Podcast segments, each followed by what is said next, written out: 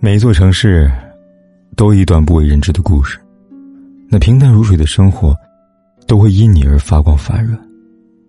嘿，亲爱的你，今天过得如何呢？如果你想第一时间收听我的节目，并获得节目的完整文稿，可以订阅我的微信公众号“凯子”。凯旋的凯，紫色的紫。每天晚上，我都用声音来陪伴你。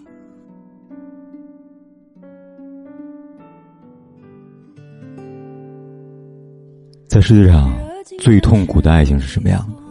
是你带着满满对未来的希望走进生活，却没想到被那个人结束了生命。前两天看了消息，一女教师被前夫暴打致死。本来不想写这个事情的，因为看了心里很难过。今天上午又翻了翻，想了想，还是谢谢。有句话说：“嫁错人，连命都会没了。”这是真的。而且这样的故事，并不少见。周小玲今年三十五岁，和比自己大十一岁的前夫肖某，在二零一四年不顾母亲的反对下仓促结了婚。这是他第二次婚姻。原本他经历了一次美满的婚姻，特别希望能找一个依靠，可事实再次证明，所有为了结婚而结婚的感情，就好像一次赌博，输的几率永远比赢的大。这次周小玲的婚姻。不但没有幸福，反而搭上了自己一条年轻的生命。在这几年的婚姻里，她不止一次的被丈夫家暴，甚至只要跟老公沟通不畅，她就会被吼被打。她朋友说，在今年四月份，周小玲做了一场手术，手术刚刚结束不久，肖某也找到医院了，在病房里像审犯人一样的审问他。出院之后回到宾馆，周小玲姐姐去看望他。孩子门口外就听到肖某要周小玲跪在地板上，连跪不好，都要被骂。在今年五月份，周小玲和肖某终于离婚了，可是噩梦并没有就此结束。在六月份，仅仅只是离婚第二个月，周小玲回到家中拿东西，她在回去的时候也担心会有不测，还特意交代朋友，要是四点半前没有恢复就报警。果然，担心成了事实。最后，周小玲就再也没有走出那个家门。原以为再婚，嫁给一个可托付之人，没想到嫁的是个人渣。原以为好聚好散，没想到却还是让自己付出惨痛代价。周小玲悲剧吗？悲剧，但不仅于此。每次心存侥幸，才是推他入深渊的黑手。记得去年那个二十二岁漂亮的舞蹈老师小陈被男友割喉的事情吗？当时他和朋友在商场玩娃娃机，突然来了一名戴帽子和口罩男子，把他喉咙割开，当场因为失血过多休克，抢救无效身亡。而这一切的起因，是他爱错了。原本是以为美好的爱情，结果却是一场噩梦。小陈是一个家境优越的女孩，过于单纯。而且一直很努力，在和魔鬼男友认识之后，拍抖音视频，让这男生发现了可以不劳而获的收入，于是他希望能让女孩一直成为自己摇钱树。当然，也许只是一个原因吧。这样一个漂亮、温柔、努力、家境好的女孩，简直就是天上掉的馅饼，怎么能轻易放手呢？于是魔鬼男友对小陈死缠烂打，跟踪尾随不算。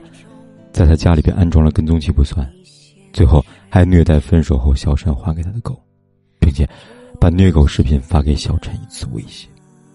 总之，为了让小陈不要离开，他做了无数极端的事情，最后极端到要了小陈的命，干脆鱼死网破。如果小陈不是一个那么心软的女孩，如果小陈一开始就拒绝他所有不合理要求，也许这一切都不会发生。可是。这世上往往有太多像小陈一样心软的姑娘，她们以为自己可以化解爱人心中的魔鬼，以为爱情有拯救一个人的能力，但最后事实说明，真相不过是他高估了爱情，而低估了人性。对一个错的人，上一秒他还在爱你爱到死，下一秒可能就让你去死。对于女孩来说，千万别用那句。谁的一生不会爱上几个渣男来安慰自己？像小陈，这一辈子爱上一个渣男，这一生也结束了。爱错人会没命，这事儿绝对不仅仅发生在女性身上，男人也一样。还记得微 o 的开发者苏小茂吗？他在和翟欣欣交往期间，共花费了一千三百万，在经历短暂的一个月婚姻之后，迅速离婚。紧接着，婚姻之后，又继续赔偿给翟欣欣六百六十万，前后加起来共两千余万。即便这样，翟欣欣拿到钱后依然。不愿善罢甘休，他还举报苏小茂偷税漏税，继续索要财物。这个老实努力的苏小茂，就仅仅只因为认识这么一个女人，也仅仅只是因为一段维持不到一个月的婚姻，就毁掉他几乎前半生的所有努力。最后，不堪重负的他选择跳楼，希望用这样的方式来逃离这个蛇蝎女人的控制和勒索。婚姻真的不是儿戏。很多人说苏小茂太过脆弱，可在我看来，他真正的问题是不够谨慎。如果不是背负结婚的心理压力，如果不是为了快速达成结婚这项任务，如果多一点了解再选择进入婚姻，也不至于把自己推向万劫不复。但是，这一切都没有如果。一段好的感情可以成就一个人，而一段糟糕的感情。也足以毁掉一个人。如果没有足够的时间，那就意味着你根本不了解你自己嫁的人是人还是狗，也根本不知道自己娶的是魔鬼还是天使。我们要如何避免在感情中遇到错的人？又如何不用生命去冒险呢？首先，要远离对自己特别好、好到无底线的人。有人以为对方对自己好就是真爱了，那真的是大错特错。这里所谓的好，就是迷魂药，先把你放倒再说。对一个人好是要花力气的，好的感情为什么要细水长流？因为只有一点点的付出，慢慢的来才能长久。恨不得让对方感受到自己所有的爱，那除非是一次性的，或者是有目的的，否则他哪有力气一直爱下去呢？其次，要远离性格偏激。并且控制欲特强的人，你不听话就跟你生气的人，他不是想爱你，而希望通过控制你来获得爱的感觉。尤其当你和一个人在一起时，你总要怀疑自己做的不好，那就说明你选的人有问题。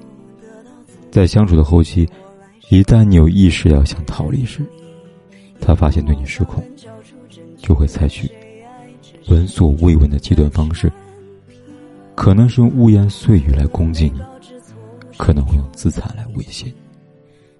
和这样人在一起，但凡走错一步，前面就是深渊。最后，还有一些更明显的，比如有反社会倾向，有暴力倾向，道德标准低下。和这些人相处，永远不会有幸福的未来。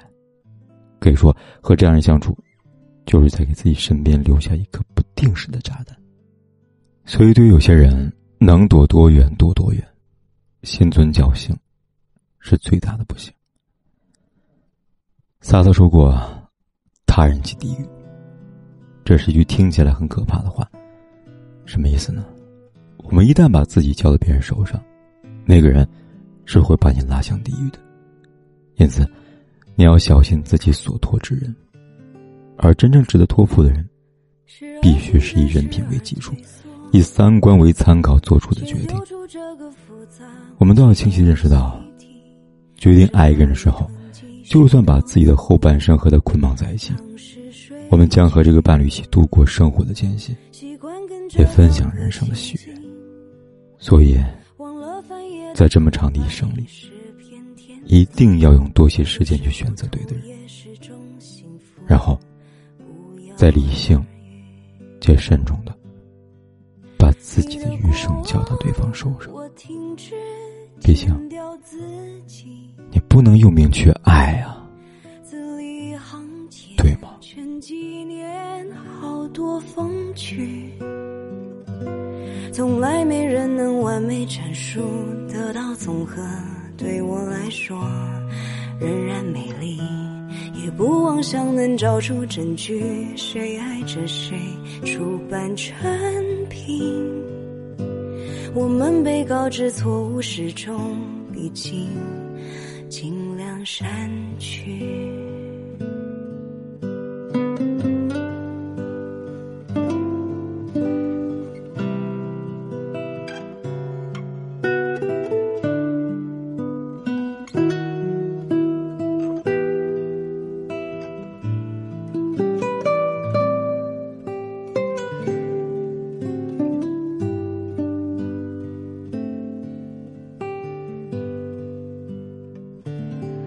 头思考，摇着铅笔，在小数点旁厮杀侮辱的友谊。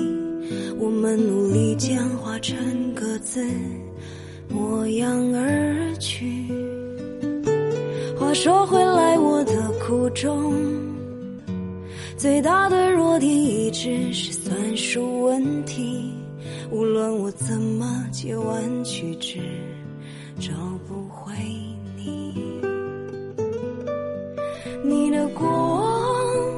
停止剪掉自己，字里行间成纪念，好多风趣。从来没人能完美阐述，得到总和，对我来说仍然美丽。也不妄想能找出证据，谁爱着谁，出版成品。我们被告知错误始终已经，尽量删去你的过往，我停止剪掉自己，字里行间沉几年，好多风趣，从来没人能完美阐述，得到综合，对我来说。想能找出证据，谁爱着谁，出版产品。我们被告知错误始终已经，你先睡去，只有我醒着。